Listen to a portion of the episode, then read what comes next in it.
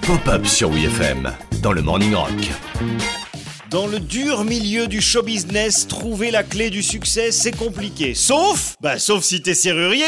Merci Paris, c'est tout pour moi, je m'appelle Joe Hume. Non mais en réalité le but c'était même pas de faire une blague, hein, parce que c'est très sérieux. Saviez-vous qu'un serrurier français a été l'agent et le producteur de Red Charles des années 70 jusqu'à sa mort en 2004 Oh mais vous rigolez ou quoi?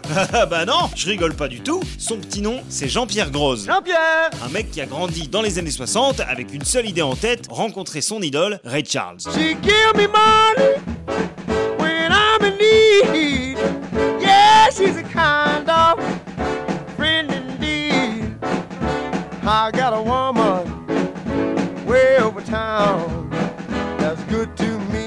Sauf que bon bah pour un serrurier de Montmartre euh, qui produit ses copains musiciens dans son modeste studio maison en semi-amateur, euh, rencontrer Ray Charles, c'est un petit parcours du combattant. Jean-Pierre, vous allez devoir vous faire passer pour un représentant de la maison de disques de Ray Charles et aller l'accueillir à l'aéroport. Là, vous lui donnerez une démo enregistrée par un ami à vous en lui disant que vous êtes certain que cette chanson est faite pour lui. Il faudra ensuite courir en franchissant tous les obstacles jusqu'à son hôtel, installer un lecteur de cassette audio dans sa chambre et être aux petits soins pour lui toute la journée pour qu'enfin, après son concert, il accepte peut-être d'écouter la musique que vous avez produite.